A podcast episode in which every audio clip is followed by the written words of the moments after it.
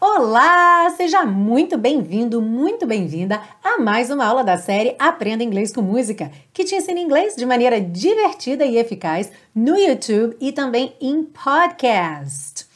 Hoje nós temos uma super música ícone da década de 80 com a banda In Excess, a música Never Tear Us Apart. Essa é uma música que já tá na minha lista há muito tempo. E o que trouxe essa música aqui pra série hoje é que recentemente eu tava assistindo uh, Umbrella Academy. E aí tocou essa música, só que não na versão do In Excess, na versão da Paloma Faith, que é uma versão também muito bacana, que aliás já apareceu em outra série, já apareceu em Law and Order. É uma versão muito bacana também, então vale a pena você dar uma ouvida.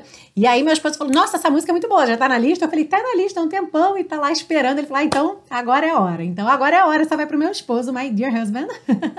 em homenagem a ele, aí, pedido dele, então, com Never Tear Us Apart muito boa, muito gostosa música. Eu já sei que vocês adoraram, porque eu publiquei a música no domingo, com a letra e tradução passando na tela.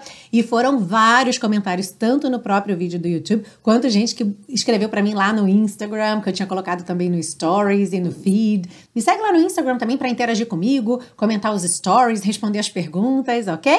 Bom, então vamos lá. Lembrando, antes de começar a aula, você já deixa seu like aí, porque não tem como você não gostar dessa aula de hoje. Se você não gostasse de Nexus, não gostasse de inglês, não gostasse de música e não gostasse de Never Tear Us Apart, você não estaria aqui. Então, se você está aqui, deixa seu like, que eu tenho certeza que você vai gostar. E lembra que você baixa o PDF dessa aula e de todas as outras gratuitamente lá na biblioteca Aprenda Inglês com Música. É o primeiro link aí na descrição desse vídeo. Basta você se cadastrar para acessar gratuitamente a biblioteca. Ok? Are you ready? Let's go! Bom, então a letra diz o seguinte: John ask me, não me pergunte, what you know is true, o que você sabe que é verdade. Don't have to tell you, não tenho que te dizer. E a gente pode imaginar que seja I don't have to tell you, right? Eu não tenho que te dizer. I love your precious heart, que eu amo seu precioso coração. I, I was standing. Eu, eu estava de pé. Lembra que nós vimos recentemente esse verbo to stand aqui na série Aprenda Inglês com Música, certo? Estar de pé. You were there. Você estava lá. Two worlds collided. Dois mundos colidiram.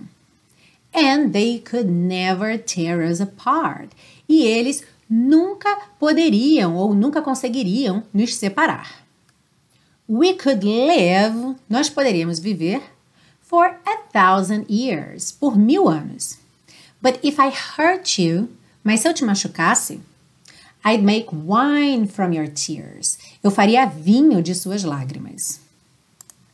I told you, eu te disse, that we could fly, que nós poderíamos voar. Because we all have wings. Porque todos nós temos asas. But some of us don't know why. Mas alguns de nós não sabem por quê. E no finalzinho da música ele troca, então ele fala you, you were standing, você, você estava de pé, I was there, eu estava lá. Two worlds collided, dois mundos colidiram, and they could never tear us apart. E eles nunca poderiam ou conseguiriam nos separar. Muito bacana essa letra, né? Ela é curtinha, fácil de você cantar junto, de você pegar. Ao mesmo tempo, ela tem coisas bem interessantes para te ensinar de inglês. A gente vai ver já já na parte 2. E também na parte de pronúncia, ela tem um parzinho aí de palavras muito curioso que a gente vai ver na parte 3, na parte da pronúncia. Então, essas músicas curtinhas também são muito bacanas para você estudar, porque elas são fáceis de você memorizar e cantar junto. Além do mais, é uma letra com muito significado, eu acho muita reflexão, né? Uma letra forte, embora seja curtinha, é uma letra bem forte, então muito bacana aí essa música. Eu tenho certeza que você está gostando. Já lembrou de deixar seu like aí? Se você já lembrou de deixar seu like, muito obrigada. Não esquece também de se inscrever no canal e ativar o sininho para receber as notificações sempre que um vídeo novo for postado aqui no canal Teacher Milena. E se você é um verdadeiro fã da série Aprenda Inglês com Música, eu quero convidar você a se tornar um super colaborador desse projeto e fazer a série de mão dada comigo.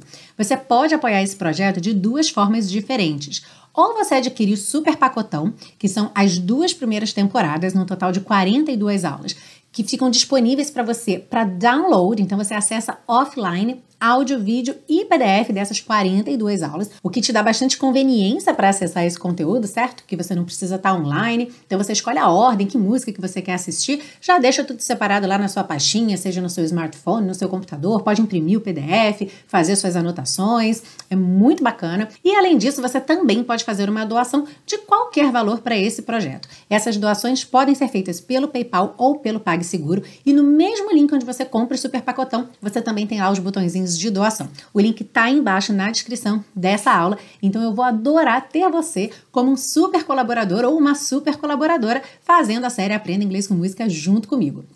Vamos para a parte 2 agora então, para vermos juntas as estruturas do inglês de Never Tear Us Apart? Então a gente começa trazendo mais uma vez aqui para a série Aprenda Inglês com Música o verbo to stand, porque ele é um verbo muito interessante. A frase na música diz I, I was standing. Eu, eu estava de pé. E nós falamos nesse verbo recentemente aqui na série Aprenda Inglês com Música, nós vimos esse verbo até sem necessariamente essa tradução do de pé, tá? Ou seja, às vezes eu posso dizer I'm standing here e a tradução ser simplesmente eu estou aqui, tá? Por quê? Vai depender muito do meu contexto, se é de fato relevante para aquele contexto mencionar estar de pé ok? Se não for relevante, eu posso simplesmente mencionar a presença da pessoa. Eu estou aqui. Por outro lado, esse estar de pé, ele também traz em si uma informação extra e que é além da posição em si, além de você estar de pé em algum lugar. To be standing também significa de alguma forma estar resistindo, porque se você está de pé, quer dizer que você não caiu, certo? Então, em muitos contextos a gente também vê essa ideia de to be standing no sentido de que você continua firme, de que você continua resistindo, tá bem? E uma coisa muito interessante da gente lembrar, então, é como é que você faz a diferença entre o estar de pé, to be standing, e o ficar de pé, tá bem? Que aí vai ser o phrasal verb to stand up, ok? E o mesmo vai acontecer com estar sentado. Você sabe como se diz estar sentado em inglês? To be sitting or sitting, ok? Com ing. Olha que interessante, não é uma tradução literal também, porque se eu fosse traduzir literalmente, eu diria eu estou sentando, certo? Por conta desse ing, gerúndio, ando, endo, indo. Mas não é. Sempre que você vir she's sitting, he's sitting, ela está sentada, ele está sentado, ok? I'm sitting here, eu estou sentada aqui. Já se eu quiser me referir ao ato de me sentar, vai ser to sit down, outro phrasal verb ok? Então, estar de pé ou estar sentada, to be standing, to be sitting. Ficar de pé, to stand up, phrasal verb. Sentar-se, to sit down, phrasal verb, ok? Então, vamos praticar um pouquinho. Como é que você diria eu estava sentada ou sentado na sala de espera? I was sitting in the waiting room, ok? I was sitting in the waiting room, ok? Agora, se você quer dizer para alguém, por favor, sente-se. Please sit down, ok? Só que, olha, agora um extra para você, hein? Imagina uma situação educada, formal, de repente você é um advogado, um médico, um psicólogo e você está recebendo ali o seu cliente, o seu paciente, você vai dizer para ele se sentar, por favor. Existe uma forma que é muito mais educada e polida, polite, de você oferecer ou na verdade pedir para que a pessoa se sente, que é have a seat, ok? Have a seat. Como Tenha um assento, ok? Ocupe um assento. Have a seat, please. E essa seria então a melhor maneira de você dizer educadamente, pedir educadamente para alguém se sentar. De alguma forma você está oferecendo um assento para ela, tá bom? Olha só que bacanas essas variações que você pode aprender de acordo com o contexto. Então lembra sempre disso, né? Sempre que a gente fala de tradução, de interpretação, a gente sempre tem que estar ligado no contexto. Em que situação que a gente vai usar determinada expressão ou palavra, ok? Bom, seguindo aí, nós temos a seguinte frase: But if I hurt you, I'd make wine from your tears. Mas se eu te machucasse, eu faria vinho de suas lágrimas. Hum, nós temos aí então uma condicional. E uma coisa que é muito interessante nessa frase é que essa primeira parte sozinha, but if I hurt you, sem o resto, poderia na verdade significar duas coisas. Se eu te machucar ou se eu te machucasse. Por que isso? Porque o verbo hurt, machucar, ele é irregular. Hurt, hurt, hurt. Então, tanto a forma neutra dele, quanto o passado, quanto o particípio, tem exatamente a mesma conjugação. Então, mais uma vez, a gente tem que ver o todo aí para poder decidir o que, é esse hurt. Como na segunda parte dessa frase a gente tem I'd make, I would make wine from your tears. Eu faria vinho de suas lágrimas. Então, é claro que é se eu te machucasse. Alright? Então é muito bacana você perceber isso, porque é comum acontecer em inglês de você não conseguir só lendo o início de uma frase ou de um trecho já ter a ideia completa daquilo. Muitas vezes você tem que ir até o final daquela frase para você poder realmente ter certeza do que está sendo dito ali. Vamos praticar um pouquinho então? Agora eu vou deixar mais fácil para você praticar com um verbo que não tem as três conjugações iguais. Então vamos lá, o verbo saber, to know, qual é o passado dele? Knew, certo? E o particípio? known, com N. Uhum. Então, como você diria? Se eu soubesse a resposta, eu te diria ou eu te contaria. If I knew the answer, I would tell you. Uhum. If I knew the answer, I would tell you. Agora, se eu souber a resposta, eu te conto. E aí, na verdade, no inglês vai ser eu te contarei, certo? Porque é uma ideia de futuro. If I know the answer, I will tell you. If I know the answer, I'll tell you. Eu posso contrair esse will, certo? I'll, I'll tell you. E repara só como que no português a gente usa um presente aí, eu te conto, quando na verdade a ideia é de futuro, certo? Porque é se eu souber no futuro, então eu vou te contar ou eu te contarei. E o inglês respeita realmente essa ideia de futuro. Então, if I know the answer, I will tell you. Muito legal, né? Gostou dessa revisão de condicional? Outra coisa interessante nessa música é esse par do cause, variação do because, e why aparecendo em duas frases seguidas, sem ser pergunta e resposta. Olha só. Cause we all have wings, but some of us don't know why. Porque, ou pois, todos nós temos asas, mas alguns de nós não sabem por quê. Hum, então o que, é que eu queria chamar a sua atenção aqui? Muita gente tem essa ideia de que why é o porquê da pergunta e o because é o porquê da resposta. Mas esse assunto é um pouquinho mais complexo do que isso. Por quê? Percebe que aqui a gente não tem nenhuma pergunta, certo? Mas a gente tem tanto o because, que no caso aqui está aparecendo nessa variação um pouco mais informal, cause, e a gente tem também o why ali fechando essa segunda frase. Então, o que é importante você pensar? Primeiro, abrir a sua mente e saber que não é só para pergunta e resposta.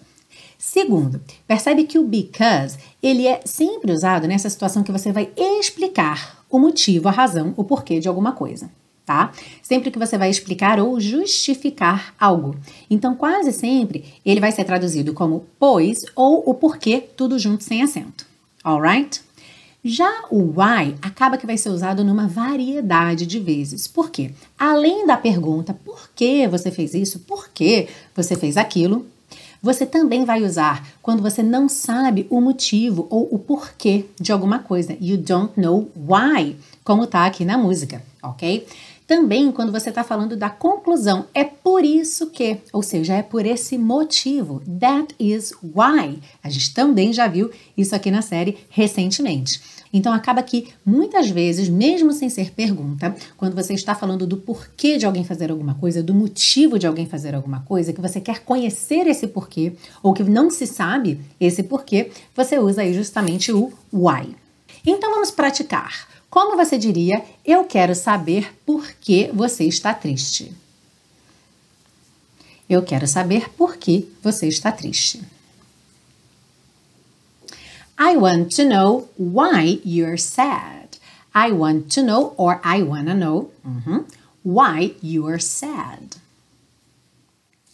Se você gosta muito dessa maneira de aprender de forma leve, divertida, mas, por exemplo, você ainda não conhece as condicionais, na verdade você viu ali, mas não ficou muito claro por que, é if I know, if I knew. Se você ainda precisa desse trabalho de base, eu quero convidar você a conhecer o intensivo de inglês da Teacher Milena, porque lá no meu curso intensivo eu começo do zero, eu pego você pela mão e te explico passo a passo e o que é mais legal, você fala inglês desde a primeira aula. O maior foco do curso em termos de habilidade é justamente a fala, seguida do listening. É claro que vai ter reading e writing também, você aprende a ler e escrever no curso também, lógico, é um curso completo com as quatro habilidades, mas o foco é sempre a fala, porque é justamente aquela habilidade que as pessoas têm mais dificuldade de desenvolver, seja pela falta de oportunidade de praticar, seja pela timidez. Então, lá no curso intensivo de inglês da Teacher Milena, você fala inglês desde a primeira aula, já praticando a sua pronúncia, praticando como fazer esses fonemas em inglês,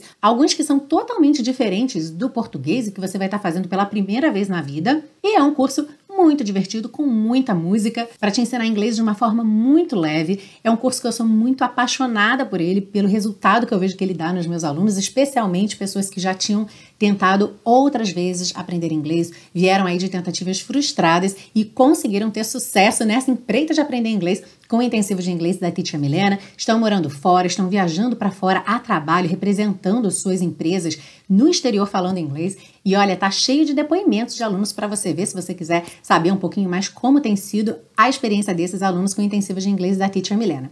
Você pode ver esses depoimentos no meu perfil do Instagram, na página do Facebook e também no YouTube. Tem uma playlist só com depoimentos de alunos. O link do curso intensivo está aí embaixo para você poder ir lá na página conhecer um pouquinho mais sobre ele e também deixar seu nome na lista de espera para ser avisado assim que tiver uma próxima turma. Vamos seguir agora para a parte 3 com o estudo da pronúncia de Never Tear Us Apart.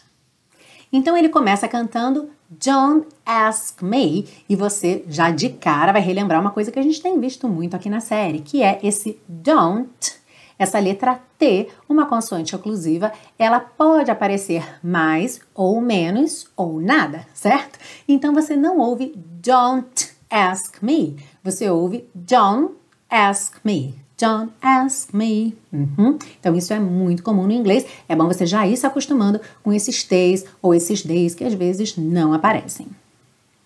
Já na próxima linha, what you know is true, a gente tem na junção do what com you, esse som to, what you, uhum, que soa aí muito parecido com o número 2, por isso que eu ponho esse número 2 para já te dar a dica da pronúncia aí nessa junção. What you know is true. Don't have to tell you. Então, mesma coisa aqui nesse don't, você não ouve o T, não é don't have to tell you. Don't have to tell you. I love your precious heart. Olha que interessante essa palavra precious essa letra C vai ser pronunciada como um X. E quem é que não lembrou agora do Senhor dos Anéis, do Gollum falando My precious, my precious? Continuando.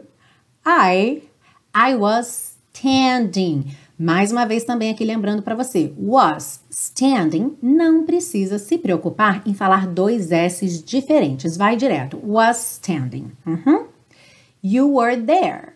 You were there. Two worlds collided. Então, world é uma palavra que sempre aparece aqui, né? incrível a quantidade de músicas que usam essa palavra world. Então, lembra que basta você não ter pressa. Seja paciente e persistente e treine que ela vai sair. E qual é a dica? Qual é o passo a passo desse treinamento? Separa essa palavra no meio. Começa com a primeira parte dela. Were were, lembrando desse R enroladinho de fechar a porta com a perna esquerda, ok? Então, were, depois você põe esse L, língua no sol da boca. I, I, I. Então, whirl, whirl, whirl. E aí, depois é só fechar com o D. World, world, world. Uhum. Então, two worlds collided collided. Esse D aí do meio acaba ficando um pouco rarará, por isso está pintadinho de azul. Collided and they could never tear us apart. Tear us apart.